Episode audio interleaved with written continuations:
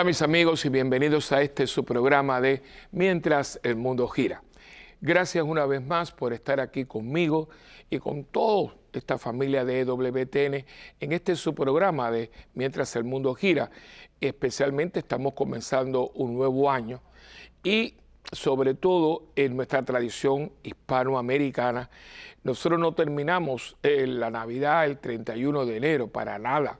Eh, yo creo que toda Hispanoamérica, algunos países más, otros menos, todos tenemos incluidos, todos tenemos dentro de nuestros, nuestras festividades el Día de los Reyes Magos, la Epifanía, que es el día 6 de enero, aunque este programa está saliendo un poquito después, pero quería eh, hacer hincapié, ya verán, en un, en un detallito que muchas veces pasa por desapercibido, pero es muy importante por la connotación que tiene. Pero no me voy a adelantar al, programa, pero sí desde ahora, pues feliz Día de Reyes, ¿no? Eh, una, es muy lastimoso porque eh, el Día de Reyes era cuando uno recibía regalos. Por eso hemos dejado el arbolito con los regalos, eh, con la esperanza de que si usted ya dio regalos por el día de Santa Claus, me cuesta mucho trabajo a mí decir eso, eh, porque no nos hemos dado cuenta, ¿eh? pero eh, mi mamá decía que yo pensaba mucho, pero es increíble cómo, por eso les digo, perdone que hagan estas esta conjeturas y estas disertaciones que yo hago, pero hermano, esto no ha pasado por gusto. Fíjense que el personaje es simpático eh, hay muchas películas, uno se enternece, ¿no? Pero Santa Claus no existe. yo me acuerdo, y perdone que yo haga estas divagaciones, ¿no? Pero nosotros siempre en Puerto Rico ponemos un musical por, Navidad y en una ocasión, pues yo aparecí y, siempre tratamos que sea un musical. Eh, explícito o implícito con un tema navideño, a veces no es un tema explícito, pero un mensaje de, esperanza, un mensaje de, alegría, de familia. Eh, nuestra compañía, que es muy sencilla, es una entidad sin fines de lucro, se llama PSB eh, Productions, ¿no? Eh, recordando que todo empezó, en un momento dado, todo esto empezó en el patio de la parroquia, parroquia Santa Bernardita, y en un momento dado eh, nuestro abogado y contable nos dijo, mire padre, saque esto de la parroquia porque en un momento entra dinero, sale dinero, y para que no haya jaleos, estamos en un mundo de todavía hay tanta corrupción y tanta cosa, y la gente, mire, siempre está como es iglesia para ver, ¿no? Me dijo, no, padre, mire, eh, vamos a hacer estas cosas, vamos y se hizo con el gobierno, con toda la papelería. Entonces es una entidad sin fines de lucro, donde yo les dije en un programa anterior que siempre se hace para promover valores, especialmente espectáculos para toda la familia y con una connotación de beneficencia. Desde el primer día que se hizo, ya llevamos como ochenta y pico de producciones. Eh, y, el lema es ayudando a los que ayudan. Siempre tenemos una entidad eh, para, para beneficiar. Y eh, por eso entonces yo saqué todo esto y, por eso y claro, pero para recordar a, la parroquia, por eso la pusimos en inglés, ¿no? PSB, Parroquia Santa Benarita Producciones. Y, digo esto porque eh, en la última yo dije, ¿no? Que a los niños, etcétera, y dije, porque todos sabemos que Santa Claus no existe, ¿no? Y una mamá se puso histérica, que yo había, traumatizado a sus hijos que estaban allí. Eh, algunas personas tuvieron que calmarla. Yo le pido, pues, cupra, pero yo no sé traumatizar por qué. Traumatizados tienen que estar los niños cuando entiendan algún día que Santa Claus no existe, que, que lo que sí existieron fueron unos, unos sabios de Oriente, porque la, todo el fundamento de los Reyes Magos está en la Biblia, como vamos a estar leyéndolo. Pero Santa Claus que yo sepa, en el Polo Norte no hay ninguna ciudad encantada y allí no se hacen juguetes, que yo entienda yo creo que el trauma viene dándole a los niños algo y que otra gente van a utilizar para decir que nosotros, los curas y los pastores y todo, estamos inventando cosas para, para eh, tener a la gente eh, en un mundo de fantasía. Hay que tener mucho cuidado, ¿eh? porque acuérdense que el queridísimo recordado Carlos Marx, el, que inventó el marxismo, viendo lo que se hacía con la religión y que no podemos negar que a veces se ha hecho, dijo la frase que ha hecho mucho daño, que la religión es el opio de los pueblos. ¿Y qué pasa? Que cuando uno coge opio, porque el opio existía en la Inglaterra de su tiempo, era la droga del momento, así como ahora es la cocaína, la heroína, en un momento dado que venía de la China, y eso cundió eh, eh, Londres eh, especialmente, y había lugares donde la gente iba a meterse, a fumar, a inhalar el opio. Bueno, pues entonces usted cuando está, así, bueno, pues usted aliena a la persona con coge el opio. Fíjense qué cosa es. Y claro, la gente de su tiempo sabía lo que era el opio, sabía lo que la gente sabía, se volvía adicta, ¿no? Entonces se alienaba, se estaba totalmente espaciada. Pues él usa esa, esa frase para su tiempo y él podría decir que la religión es la cocaína del tiempo o la heroína, ¿no?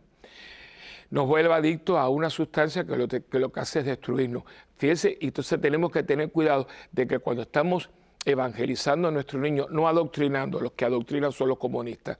Nosotros evangelizamos, catequizamos a nuestros niños, le presentamos el mensaje evangélico es siempre tener que tener un fondo. Tenemos que tener cuidado de no infantilizar o fantasear el Evangelio de manera que cuando la persona empiece, dice, pero un momentito, ¿y esto qué cosa es, no? Por eso la iglesia ha sido siempre muy seria cuando hay, hay mm, apariciones o se habla, que a veces hasta dice, pero los curas son tan escépticos. No, no, no, no, no, porque ya lo dicho está dicho, está en la Biblia, ¿no?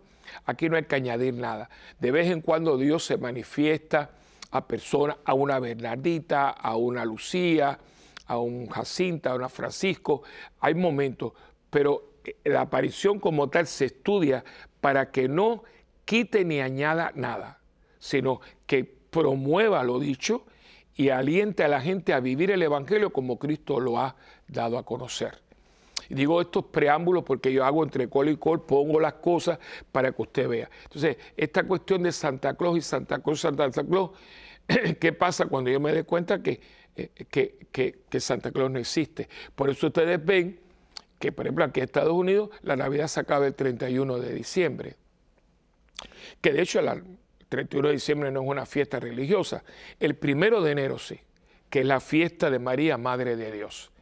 Eh, pero Fuera de eso, no. Entonces, yo creo que es muy importante que uno dé, de solidez. Entonces, eh, en nuestros países, por lo menos yo de niño, yo nunca, primeramente yo nunca tuve a Santa Claus. Estoy hablando de la Cuba pre-revolución, una Cuba con todas sus dinámicas, etcétera, pero una Cuba muy diferente, con una vida familiar muy diferente, con una idiosincrasia, con todo, que tenía luces y sombras, por supuesto, pero muy diferente, donde no había el odio, el rencor, la, la destrucción de la familia que ha traído esta eh, maldita revolución que ha acabado con esta, este país, ¿no? La Cuba de antes y la Cuba de después. 61 años, casi 62 años, desde 63 ya, de miseria, de espanto, de dolor, de lágrimas, de separación, eh, algo, y el mundo duerme. El mundo nunca le ha importado nada, ¿no? Entonces, pero yo me acuerdo de niño que a mí nunca me trajeron un regalo que no fuera. A mí yo tenía regalo dos veces al año.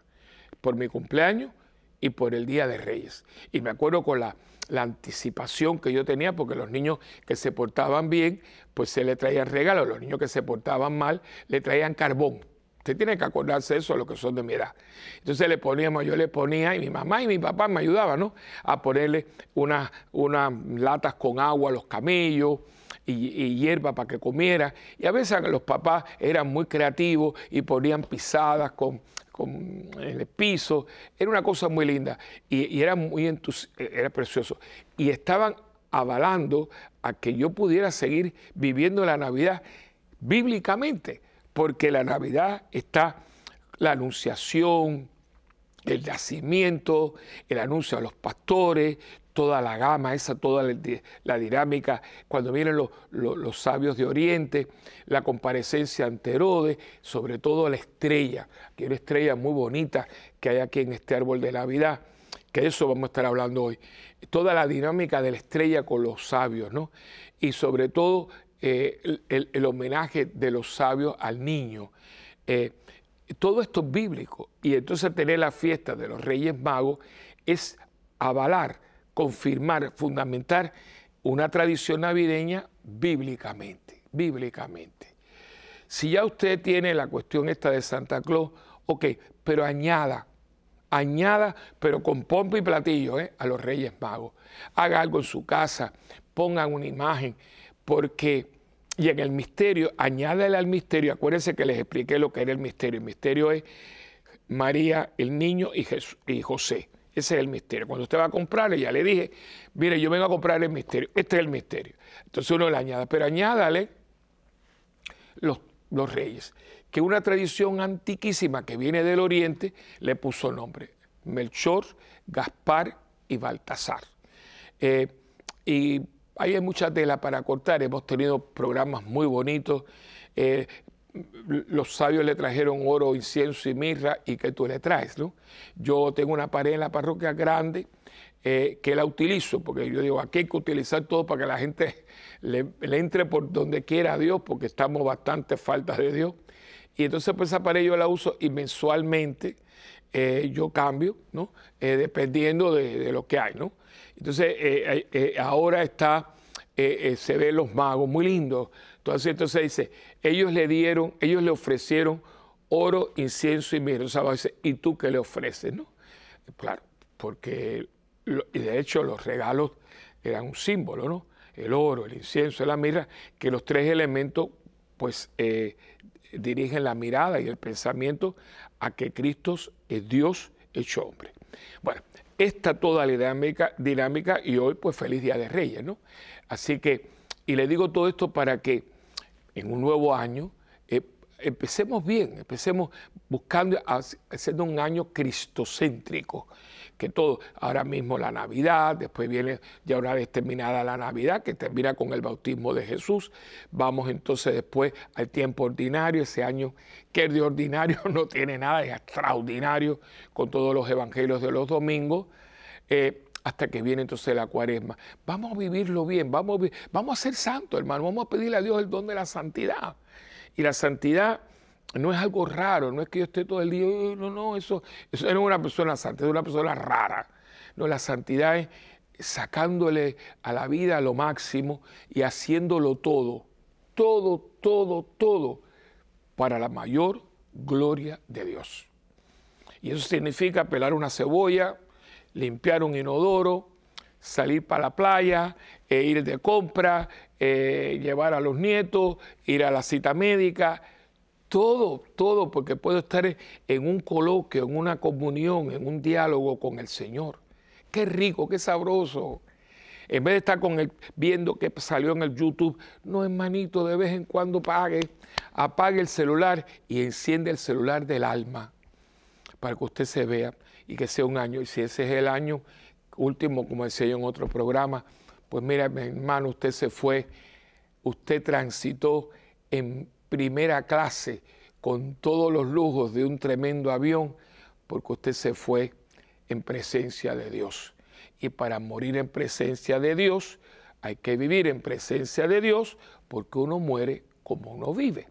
Así que dicho esto, pues bueno, vamos a empezar con este, este programa de hoy. Día de Reyes. Estamos un poquito, este programa sale un poquito después, pero no importa, estamos celebrando todavía. En Puerto Rico se celebran ahora las octavitas, así que las celebraciones navideñas en Puerto Rico no se terminan hasta finales de enero. Yo digo que casi por poquito entramos en cuaresma, porque es que Navidad tiene, eh, es muy linda, ¿no?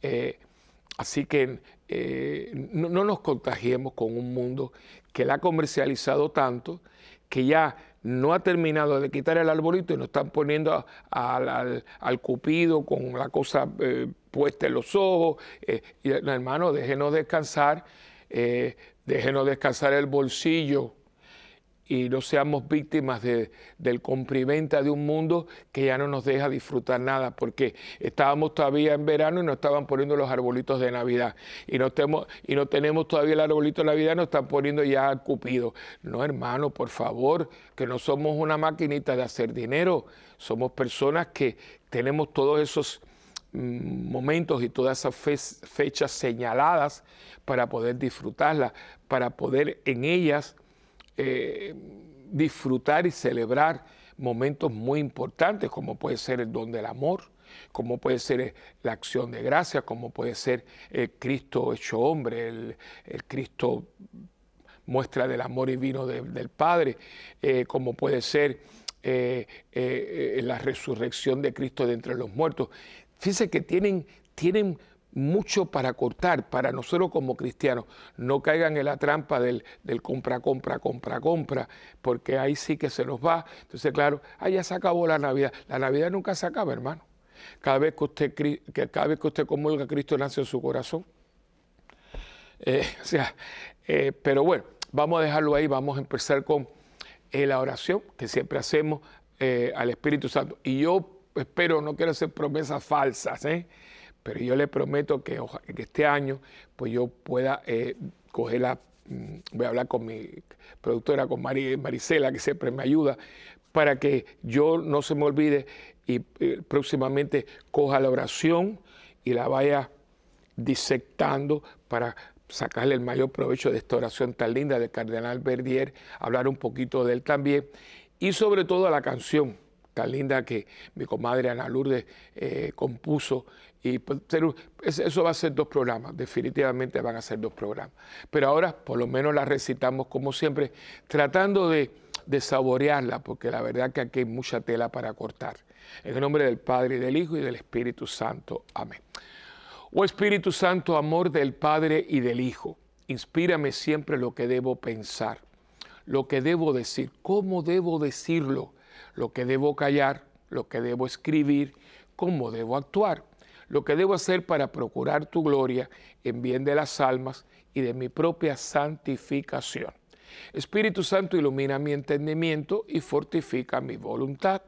Dame agudeza para entender, capacidad para retener, método y facultad para aprender, sutileza para interpretar, gracia y eficacia para hablar. Dame acierto para empezar, dirección al progresar y perfección en el acabar. Amén. María, Madre del Buen Consejo, ruega por nosotros que así sea. En el nombre del Padre, del Hijo y del Espíritu Santo. Amén.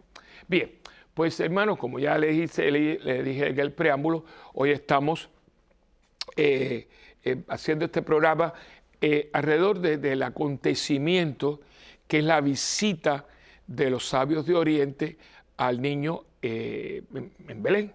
Vamos a empezar sobre todo haciendo un poquito de, datos, de, data, data, ¿no? Como dicen en, el mundo de, la cibernética, la data, ¿no?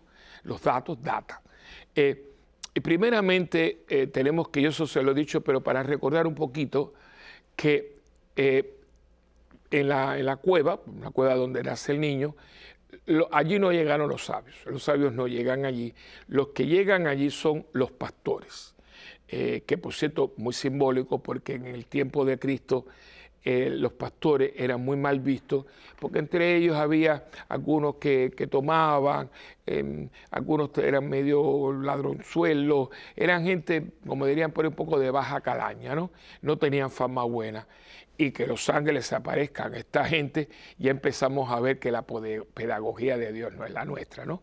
Como siempre a veces Dios buscando al que nadie quiere, ¿no? Eh, el anuncio de Los Ángeles, que es un anuncio espectacular, miren a quién se lo dan, ¿no? Y a qué hora, ¿no? A la madrugada. Eh, y ellos son, ellos cuando reciben están un poquito alejados, entonces ellos vienen a ver lo que les había anunciado el ángel y lo encuentran al niño precisamente envuelto en pañales. Después de esto, es una cosa muy lógica, y me imagino que al mañana tempranito, José, esto es de sentido común. ¿Y dónde usted leyó eso? ¿Dónde, ¿Cómo usted lo sabe? Hermano, por el sentido común. Porque, porque eso era una cueva. eh, bastante maloliente, donde los animales todavía hoy van a pasar la noche, pero los animalitos para no estar al, a la intemperie del sereno, del frío, de la lluvia. Entonces, pues los metes allí y los animalitos allí pues tienen, eh, mm, eh, ¿cómo se llama? pieno para, para comer, hierba para comer, o sea, em, toda la paja, se me paja para comer, y el animalito, el animalito especialmente eh, en ese mismo como tenemos nosotros. Nosotros para poder comer tenemos que tener saliva. La saliva nos ayuda para poder nosotros masticar toda esta maravilla de Dios. Los animalitos también, como la abeja, la cabra, tienen saliva. Y esa paja está eh, mojada por la humedad y también por la saliva del animal. Y allí pues también hacen sus necesidades, hacen pipi, hacen caca, porque son animalitos, ¿no?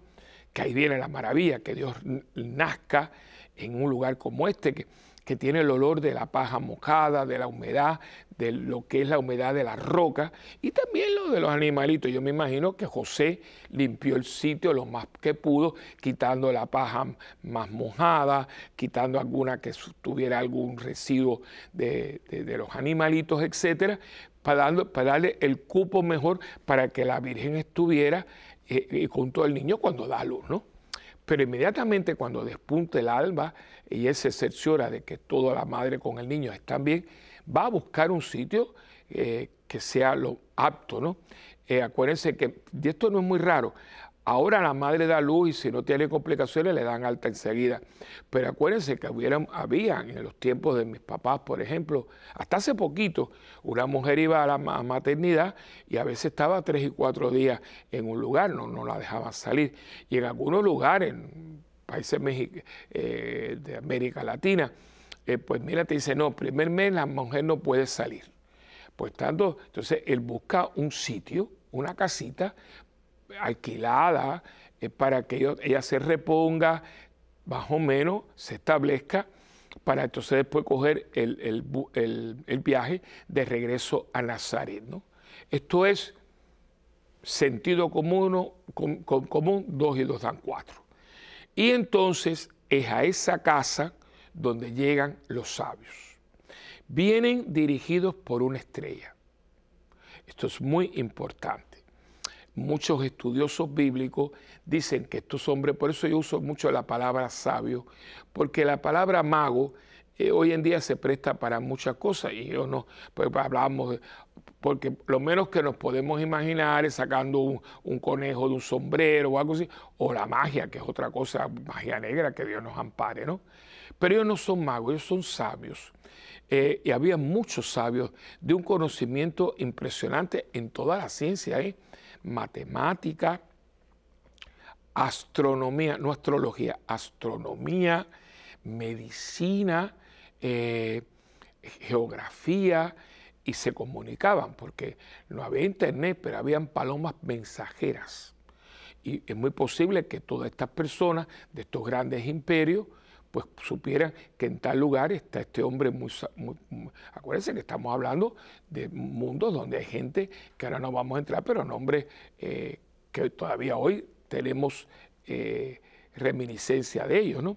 De hecho, todo este saber estuvo guardado en una gran biblioteca en Alejandría, en Egipto, eh, allí fue una lástima, como siempre las guerras acaban con todo, porque cada vez que hay una guerra queman museos, destruyen bibliotecas, acaban con todo, especialmente cuando vienen eh, regímenes como cuando vino Adolfo Hitler, toda aquella filosofía, toda esa de, de personas y autores judíos. Y todo eso se quemó.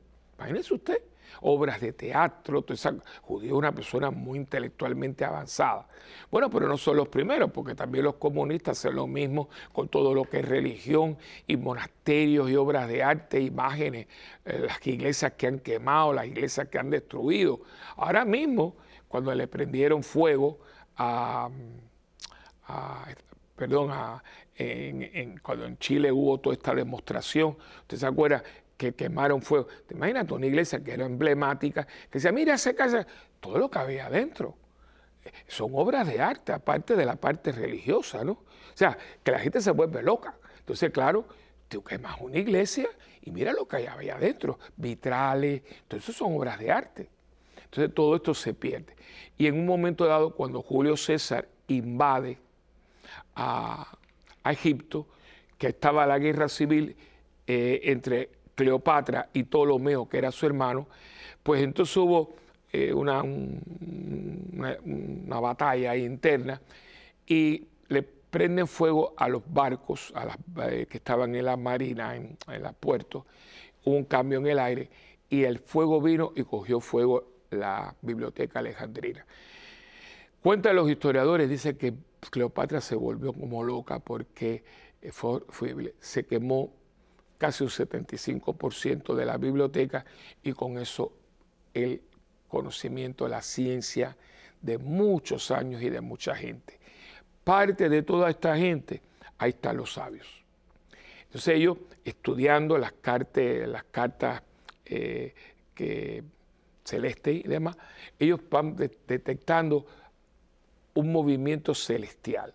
De estos escritos, últimamente estaba leyendo un artículo que dice que en el momento que más o menos se estima que nació Cristo, hubo un meteoro que pasó, cosas muy interesantes porque estamos viendo que la ciencia y la fe no se riñen, al contrario, últimamente estamos viendo muchísimo que los acontecimientos tanto celestiales como ecológicos, como de conducta humana que están sucediendo, lo que están es avalando lo que Cristo ya dijo. En los últimos tiempos, esto y aquello y aquello. No es que uno esté aquí siendo apocalíptico, pero hay cosas que son como son. Entonces, eh, estos hombres llegan a la casa y allí, allí pues reconoce, y es muy lindo porque se postraron por eso yo digo a la gente, en el momento de la consagración, no se me quede de pie, porque los sabios de Oriente cuando llegan frente al niño no se quedan de pie y le dan los regalos, no. Los, los, sabios de Oriente cuando llegan al niño se, se, se, arrodillan. Yo no lo voy a hacer ahora porque, por el juego de cámaras, pero se, se arrodillan y se postran, se postran ante el niño. Si los, sabios de Oriente lo hicieron frente al niño cuando llegaron, usted se imagina cuando el sacerdote levanta la, hostia consagrada y levanta el, vino consagrado, cuerpo y sangre de Cristo, ¿cómo usted se me va a caer de pie? Ay, pero es que yo no me puedo sentar. Pues entonces usted coge el banco o la silla donde esté sentado y usted lo hace como un reclinatorio, pero se pone en esta actitud, pero no de pie. Nosotros nos ponemos de pie para atender, como me siento para escuchar pero me arrodillo para adorar. Y entonces se postran, adoran al niño y entonces abren los cofres y le ofrecen oro, incienso y mirra. Pero antes de llegar frente al niño, ellos pasan por el palacio de Herodes. Y ahí me voy a quedar porque el programa de este día se llama Y de nuevo apareció la estrella. Porque aquí viene entonces la enseñanza que yo quiero destacar en este programa de hoy. Pero ahora vamos a una pequeña pausa y venimos enseguida con tu programa de siempre mientras el mundo gira.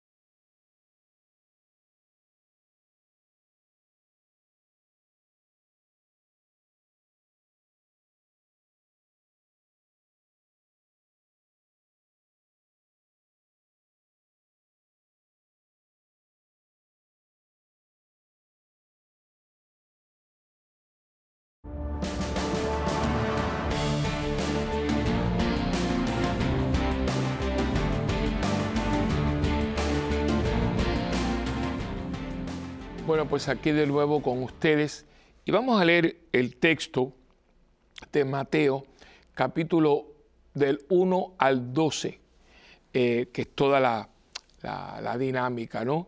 Eh, es preciosa, eh, es muy bonita, ¿no? vuelvo a repetir, es Mateo capítulo 2, versículo del 1 al 12, que es toda la narración, y comienza así, versículo 1. Nacido Jesús en Belén de Judea, en tiempos del rey Herodes, unos magos, aquí habla de magos, que venían del oriente se presentaron en Jerusalén, diciendo, ¿dónde está el rey de los judíos que ha nacido? Pues vimos su estrella. Ahora quédense con la palabra estrella. Pues vimos su estrella en el oriente y hemos venido a adorarlo. Al oírlo el rey Herodes se asustó y con él toda Jerusalén. Convocando a todos los sumos sacerdotes y escribas del pueblo, les preguntaba, preguntaba dónde había de nacer el Cristo. Ellos le dijeron, en Belén de Judea, porque así está escrito por el profeta. Y tú, Belén, tierra de Judá, no eres, no, la menor entre, las principales, entre los principales clanes de Judea, de Judá, perdón, porque de ti saldrá un jefe que apacentará a mi pueblo Israel. Entonces Herodes llamó aparte a los magos y por sus datos precisó el tiempo de la aparición de la estrella, segundo. ¿eh? Después los envió a Belén y les, digo, y les dijo, vayan y averigüen con cuidado sobre ese niño y cuando lo encuentren me lo comunican para ir también yo a adorarlo. Ellos después de oír al rey se pusieron en camino y aquí que la estrella que habían visto en el oriente, delante de ellos, eh, eh, en el oriente iba, iba delante de ellos hasta que llegó y se detuvo encima del lugar donde estaba el niño.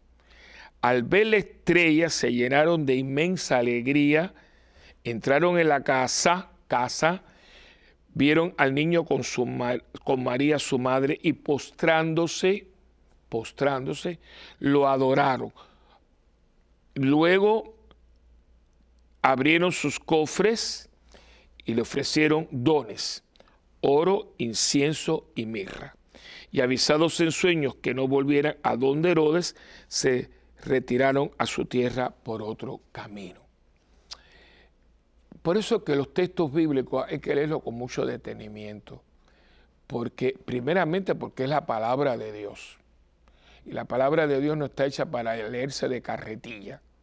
Yo creo que cualquier documento oficial importante, una carta de alguien ser querido, se lee con mucho detenimiento, inclusive uno va para atrás y para adelante para leer párrafos o, frases que te impactan. La palabra de Dios no se puede leer a carretilla. Por eso los lectores en las parroquias, los diáconos, los presbíteros, tenemos que leer las lecturas antes, porque la proclamación de la palabra conlleva anunciar, enunciar eh, con unción, no con teatralidad, pero sí con unción, con claridad, con pausa. El castellano tiene eh, eh, eh, puntuaciones, ¿no? Una coma, un punto y aparte, un punto y seguido. o sea, a veces uno está... Igual que cuando usted termina las lecturas, por ejemplo, yo hubiera dicho, y avisados en sueños que no volvieran a donde Herodes, se retiraron a su tierra por otro camino. Pausa unos minutos, un segundo. Palabra de Dios. A veces es tan rápido que vamos que decimos, se, retiraron a su tierra por otro camino. Palabra de Dios. Palabra de Dios no es parte del texto. Y usted va, usted va tan rápido que mete ahí la palabra de Dios como si fuera parte del texto. Respire, respire. Hay un punto y aparte. Punto y aparte palabra de Dios. no hay apuro, ¿por qué tanto apuro para esto? Y entonces, claro, cuando usted está hablando, y yo quiero hacer hincapié muy brevemente, porque esto yo no soy biblista ni, estudioso bíblico, ojalá tuviera, eh, hubiera tenido ese don, eh, todo mi respeto a los biblistas, ¿no? Pero aquí, por ejemplo, hay un, un hecho que es, y fíjate que yo le dije cuatro veces menciona la estrella. La estrella es esa presencia que Dios pone en sus vidas para que ellos tengan la experiencia de Dios. Eh, eh, porque comienza diciendo que eh, ellos se guiaban por un, pues vimos su estrella en el oriente.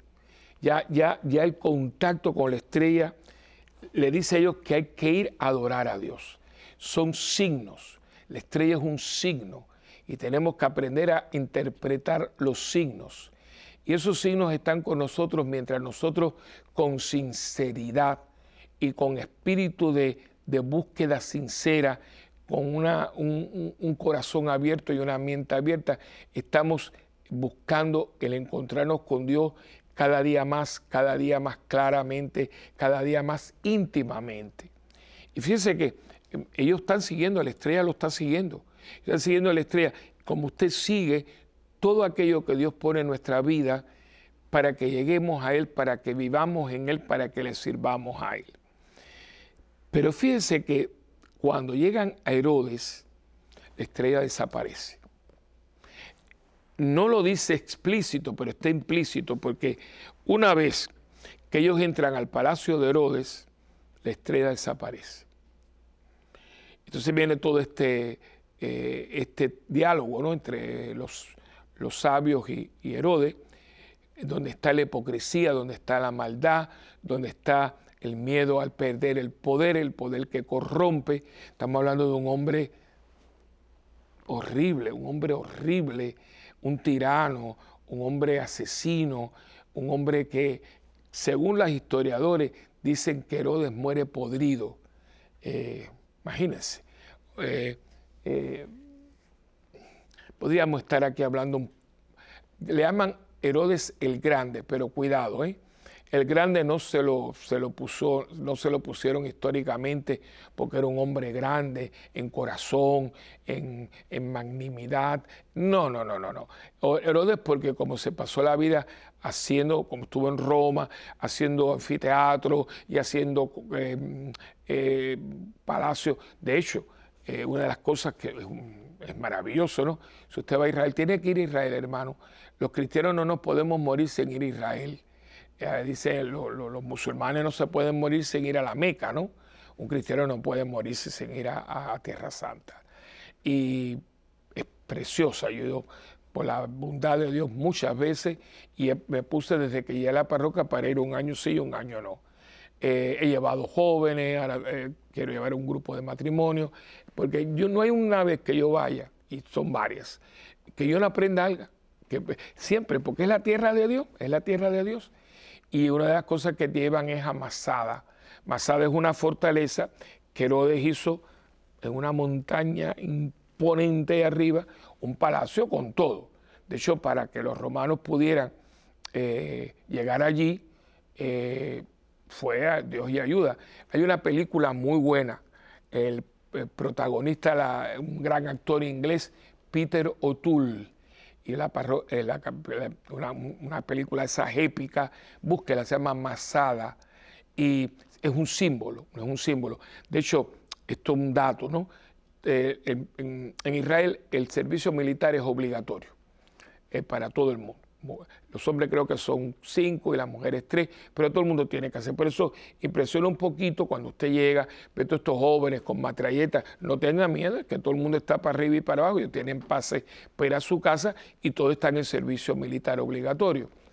Eh, y en el entrenamiento, el último, creo que es uno de los ejercicios últimos, es subir a Masada con toda la mochila, con todo y eso es para probar que uno ya está listo para batalla, ¿no?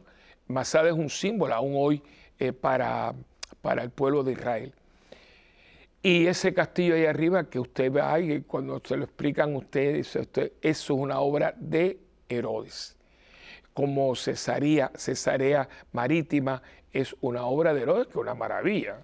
Ahí está el hipódromo, ahí está el anfiteatro que todavía se usa para conciertos. ¿no? Es un hombre que hizo muchas obras, pero su conducta y su manera de ser y todo, horrible. Y por eso se llaman Herodes el Grande. Eh, después que él muere, hay una revolución y entonces el reino se divide en tres partes con los tres hijos, ¿no? Eh, pero lo importante es que como Herodes es un hombre tan, ay, tan podrido, eh, tan hipócrita, tan tenebroso, mató hasta su esposo, bueno, un desastre, la, estrella no puede estar ahí. Y ahí eso, ahí hago, una puntuación. Usted no puede estar buscando a Dios en ambientes que no hay nada de Dios. Mire usted, buscando a Dios en un prostíbulo, buscando a Dios en un lugar donde venden droga, buscando a Dios en un lugar donde reina la hipocresía, donde está la mentira, donde la gente está con el cuchillo en la boca, cada uno buscando un puesto y yo me pongo piso a quien sea eh, por llegar a esto. Allí no está Dios, no importa, no importa que usted tenga ahí una imagen, no, ahí no, no, eso no importa, no, no, porque el hábito no hace al monje. Por eso cuando ellos entran en el palacio de Herodes, donde todo lo que está allí es, está contaminado y podrido, desaparece la, la estrella. Y entonces, fíjese, cuando viene con la hipocresía, porque ya tiene idea de matar al niñito, dice, ay, vayan ustedes cuando lo encuentren, díganme, hermano, avísenme para yo también ir a adorar al niño. Hipócrita, sinvergüenza, asesino, ya cavilando, haciendo toda la, la, programación para un asesinato con premeditación y alevosía, porque lo va a llevar a cabo la matanza de los inocentes, ¿no? Cuando ellos salen de allí, pues son hombres muy buenos, cuando salen de ese ambiente podrido, dice, ellos después de oír al rey, se pusieron en camino. Y es aquí que la estrella que habían visto en el oriente iba delante de ellos. O sea, se les volvió a aparecer. Lo llevó, pero cuando entran en ese ambiente podrido, se retira. Cuando ellos vuelven otra vez a lo que es sano, a lo que está permeado, lo que está lleno de esperanza, de presencia de Dios, vuelve a aparecer. Y entonces ah, dice que iba delante de ellos hasta que llegó la estrella y se detuvo encima del lugar donde estaba el niño. Entonces ellos, fíjense que lindo, ellos al ver la estrella se llenaron de inmensa alegría porque la habían perdido, la habían perdido. O sea, es como, y esto a mí me recuerda, cuando usted y yo pecamos mortalmente, perdemos la estrella. Perdemos la estrella. ¿Por qué? Porque perdemos la presencia de Dios. Qué alegría cuando usted va al confesionario y recibe la absolución del sacerdote. Ay, qué rico, qué sabroso. Eh, uno, yo estoy erizado porque a mí uno le sabe, uno siente, ay, te quitas un peso de encima porque vuelves a tener la estrella. Cristo es la estrella. Y esto lo digo porque miren qué linda es esto. Eh, y entonces después en sueño, un ángel le dijo, no, no, pues no, vuelvan por donde vinieron porque quieren matar al niño, ¿no? Y toda esta dinámica, nosotros tenemos que tener mucho cuidado, estamos comenzando un año, tenemos que hacer un estudio, tenemos que sentarnos, mami, papi, nos tenemos que sentar cómo están los niños, qué están viendo los niños. Hermano, estamos en un momento de, una, de, una, de un ataque nunca visto. Yo todos los días recibo libros de texto que quieren introducir en los colegios. Les dije en un programa anterior lo que se dio en un jardín infantil. Es como una, un ataque, pero para envenenar a nuestros niños tenemos que estar atentos porque perdemos la estrella, perdemos a nuestros niños. Y estaba hablando con, yo les acuerdo que en un programa le hablé de Lucía, cuando estuvimos en un programa de radio con Padre Pedro, muy buen programa, y el Padre Pedro le preguntó, bueno Lucía, ¿qué podemos hacer? Y dice, Padre Pedro, tenemos que empezar con los niños desde edad muy temprana. Pero ¿cuándo temprano? Desde chiquititos. Desde chiquitito, porque en un jardín infantil le están haciendo la, porquería esta de, eh, de, la maestra vestida de sacerdote y vestiendo a un niñito yo, a dos niñitas, uno de varón y otro, que se fueran a casar y darle un beso. ¿Qué es eso? ¿Qué, esa porquería? ¿Qué es eso? En un jardín infantil, las maestras, ¿de dónde viene todo esto? Bueno, hermano, hemos perdido, o parece que perdimos el norte, no, perdimos la estrella. Estamos estrellados. ¿Por qué? Porque hemos perdido el camino hacia Dios. Entonces, mami, papi, ojo, vean los libros, cuál es la asignación, cuál es el proyecto, porque óiganme, son, son linces entre col y col, paca, paca, paca, meten lechuga. Y de pronto dice, pero niños, ¿pero cuál es este proyecto? Y vayan a la escuela y formen jaleo. Yo me acuerdo, esto sucedió en Puerto Rico, en una escuela, eh, yo, esto lo, viví porque una familia, un matrimonio que quiero mucho, eh, los, los Cintrón, eh, Raúl y, y, Mari. Ya la hija es, una profesional, una gran gerencial en uno de los mejores hoteles que hay en Puerto Rico. Pero yo me acuerdo que un día vinieron porque la niña estaba en la universidad eh, y entonces eh, eh, estudiando literatura comparada, literatura española. Y de pronto dice, Padre Willy, me acuerdo que Raúl vino, y me dijo, Padre Willy, yo no soy ningún santo, yo soy un hombre del mundo, un hombre cristiano, católico, pero no un, pero Padre está en la calle. Dice, Padre, yo cuando mi niña me trajo la lectura que le dieron, Padre Willy, yo no pude terminar yo nunca había visto una cosa más asquerosa. Eh, el, se bueno, yo me se llamaba El amo y el, el amo y el vasallo. Ay, Dios mío santísimo. Pues me lo trajo, yo me, yo me tuve que traer. ¡Qué cochinada! Eso es literatura comparada. Es que no voy a decirlo porque es que ni lo digo en televisión ni lo digo a mí porque es que no puedo. Asqueroso. Eso es literatura. Eso no es literatura, eso es porquería, eso es un asco. Eso es la universidad. Pero también se dio una muchacha que, que bueno, esto fue pleito, porque ella, eh, le quisieron que ella leyera una cosa así, y ella dijo que no, y que no, y que no. Y entonces, compañeros la atacaron. Era ella era cristiana, no católica. Pero ella se plantó y se plantó y se plantó. Su pastor vino y miren, a, maestro lo suspendieron porque el maestro, es que son cosas que no tienen que ver con asignatura. Es como otro caso que llegaron al salón de clase. esto, esto, a mí me ha pasado. Esto, yo lo he tenido en, que alguien me dice, usted tiene tantas historias. Claro, claro que tengo historias y hasta, hasta ahora recen mucho, tengo buenos archivos. Me trajeron a la clase los muchachos cuando llegan el primer año de universidad, como usted tiene muchas veces, viene escuelas pequeñas, viene usted pronto a la universidad y los catedráticos, ¿no? Llegó este catedrático, bueno, aquí eh, yo no, aquí no se cree en Dios, ni nada de esto, que no sé cuánto, y porque Dios no existe. Y si Dios existe, a ver, eh, eh, aquí está la luz, que, que, encienda la luz Dios. Y todo el mundo, entonces esta niña se levantó, cogió, ¡pran! y prendió la luz. ¿Y usted qué está haciendo? Que Dios me dijo que prendiera la luz. Pero es que esto viene hace tiempo, hermanito, esto viene tiempo. Pero usted habla con los sus hijos. ¿Quién te está dando clase? No es que uno sea metiche, no es que tampoco uno violente o uno le... No, no. Pero los maestros también tienen que responderle a su padre. Yo sé que hay padres que son mm, muy, muy abusivos, hay que respetar a los maestros.